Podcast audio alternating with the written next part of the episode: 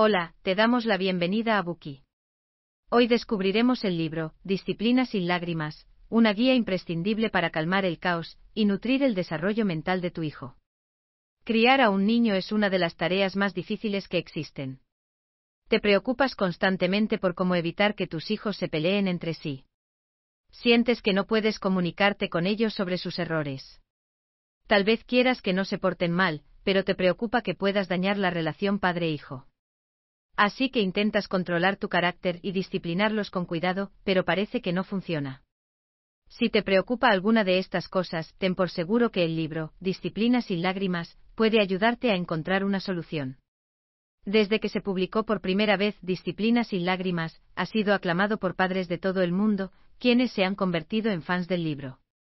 En él se relaciona la disciplina de los padres con el desarrollo neurológico del cerebro, y se ofrece una forma sencilla y práctica de ayudar a los niños a fortalecer su cerebro y mejorar su inteligencia emocional. Es decir, no solo capacita a los padres para fomentar una mejor toma de decisiones y autocontrol en sus hijos, sino que también ayuda a fortalecer la relación entre padres e hijos. Disciplina sin lágrimas está escrito por Daniel J. Siegel y Tina Payne Bryson. El Dr. Siegel es un autor de renombre mundial, educador premiado y psiquiatra infantil. Es el fundador y director ejecutivo del Instituto Minsight. Ha escrito muchos libros sobre la ciencia del cerebro, la psicoterapia y la educación infantil, entre ellos Minsight, la nueva ciencia de la transformación personal, y el bestseller internacional, El cerebro del niño, 12 estrategias revolucionarias para cultivar la mente en desarrollo de tu hijo. Ha dado conferencias en muchos países del mundo y ha dictado seminarios para una gran variedad de profesionales. La doctora Braisen es psicoterapeuta de niños y adolescentes, así como directora de educación para padres del Instituto Minsight y experta en educación infantil. Es coautora, junto con el doctor Siegel, del libro El cerebro del niño. También ha dirigido varias conferencias y seminarios para padres, profesionales de la educación y médicos de todo el mundo. En este bookie dividiremos el libro en tres partes. Primera parte. La importancia de la disciplina sin lágrimas. Segunda parte. El primer paso para una la disciplina sin lágrimas, establecer una conexión. Tercera parte. Una estrategia para la disciplina sin lágrimas, la reorientación. Primera parte. La importancia de la disciplina sin lágrimas. ¿Por qué es importante disciplinar sin lágrimas? Para responder a esta pregunta, veamos un ejemplo. Tu hijo de cuatro años está molesto porque estás demasiado ocupado respondiendo correos electrónicos para jugar con él, así que te pega en la espalda. ¿Qué harías en una situación así? La mayoría de los padres podrían agarrar al niño y regañarle por golpear a los demás y luego castigarlo usando un tiempo fuera. Durante este tiempo el niño podría dejar de golpear por miedo a ser castigado, pero después volvería a su antiguo comportamiento. Esto es porque todavía no entiende por qué está mal pegar a los demás. Por lo tanto, este tipo de disciplina no solo no trata las causas del mal comportamiento, sino que también daña la relación entre padres e hijos. Hay muchos casos similares en la vida real. Cuando se trata de disciplinar a los niños, a los padres les gusta regañar, amenazar o castigar para que sus hijos obedezcan. Pero realmente la palabra disciplina viene del latín disciplina, que significa enseñar o entrenar. Por ende, el propósito final de la disciplina no es hacer que los niños obedezcan mediante el castigo, sino enseñarles a lidiar con sus propios problemas y ayudarles a aprender y crecer. En este momento es posible que te preguntes, si el castigo no es un buen método de disciplina, ¿qué pueden hacer los padres para que sus hijos obedezcan y hagan lo correcto, para que desarrollen su sentido de la moralidad y el autocontrol, y para que adquieran las habilidades necesarias que les permitan enfrentarse a todo tipo de situaciones? Este libro ofrece una respuesta clara a esta pregunta, la disciplina sin lágrimas, puede ayudar a los padres a conseguir todos estos objetivos. En primer lugar, es importante señalar en que se diferencia la disciplina, sin lágrimas de la disciplina tradicional. La primera exige a los padres que consideren sus propias acciones con un objetivo en mente, en vez de limitarse a reaccionar sin pensar. En pocas palabras, cuando los niños se portan mal, los padres deben controlar primero su propio estado de ánimo y pensar antes de actuar. Volviendo a la situación anterior, cuando tu hijo te pegue, no te apresures a reaccionar. En cambio, puedes intentar hacerte tres preguntas. En primer lugar, porque ha actuado así mi hijo. Quizá te haya pegado porque le estabas ignorando, y quería llamar tu atención. En segundo lugar, ¿qué es lo que quiero enseñarle? Queremos enseñarle que hay mejores formas de llamar la atención, que usando la fuerza física. Y tercero, ¿cuál es la mejor manera de enseñarle esta lección? Puedes acercártele y validar sus sentimientos primero. Cuando se haya calmado, puedes explicarle que está mal pegar a los demás, y enseñarle a expresarse cuando quiera tu atención. Este tipo de respuesta implica una retroalimentación específica y delicada. No solo puede corregir el mal comportamiento del niño, sino que también puede fortalecer el vínculo padre-hijo. De hecho, durante este proceso, estamos ayudando a nuestros hijos a mejorar su capacidad de decisión y autocontrol, desarrollando su cerebro, lo que les permite desenvolverse mejor en la vida. La clave de todo esto reside en las tres características básicas del cerebro. Lo primero es que el cerebro se transforma.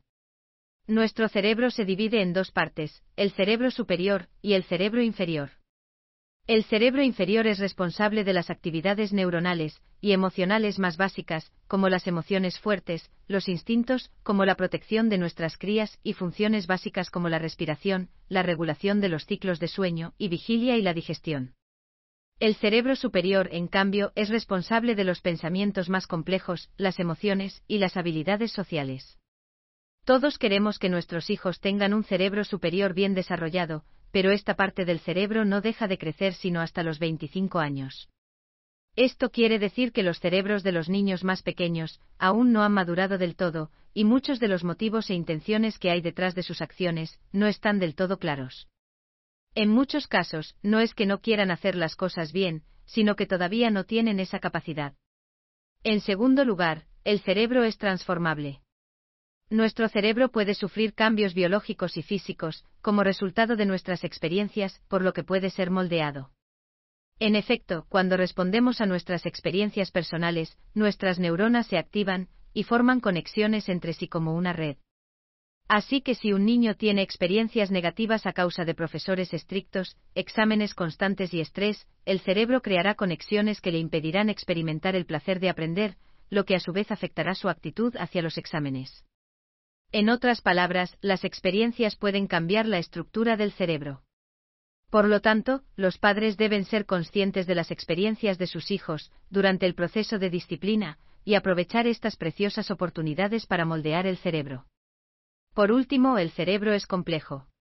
Esto significa que diferentes partes del cerebro son responsables de diferentes tareas, y diferentes métodos de disciplina, pueden activar diferentes circuitos en el cerebro del niño. Por eso, si utilizamos amenazas y castigos, cuando un niño está molesto, se activarán los circuitos defensivos de su cerebro inferior, lo que le hará pelear o huir. Si por el contrario adoptamos una actitud respetuosa y comprensiva con él, se activarán sus circuitos cerebrales superiores, y se calmará y obedecerá. Por lo tanto, durante el proceso de disciplina, debemos movilizar las capacidades de integración de su cerebro. Esto le permite ejercitar y fortalecer su cerebro superior, que establecerá conexiones, y cooperará con su cerebro inferior. Ahora que entendemos las tres características del cerebro, veamos cómo la disciplina sin lágrimas utiliza la conexión y la redirección, para mejorar la inteligencia emocional de nuestros hijos. En primer lugar, la disciplina sin lágrimas puede reforzar las conexiones neuronales, entre el cerebro de arriba y el de abajo. Estas conexiones intervienen en el desarrollo de la percepción personal, la toma de decisiones y la empatía. Cuando establecemos conexiones emocionales con un niño y empatizamos con sus sentimientos, estamos ayudando a la integración de su cerebro, permitiendo que las neuronas del cerebro de arriba se comuniquen con el de abajo y supriman los impulsos primitivos. Al hacerlo, no solo calmamos al niño, sino que le enseñamos a empatizar con los demás. Además, cuando los padres redirigen a sus hijos estableciendo límites, ayudan al niño a desarrollar su sistema nervioso autónomo.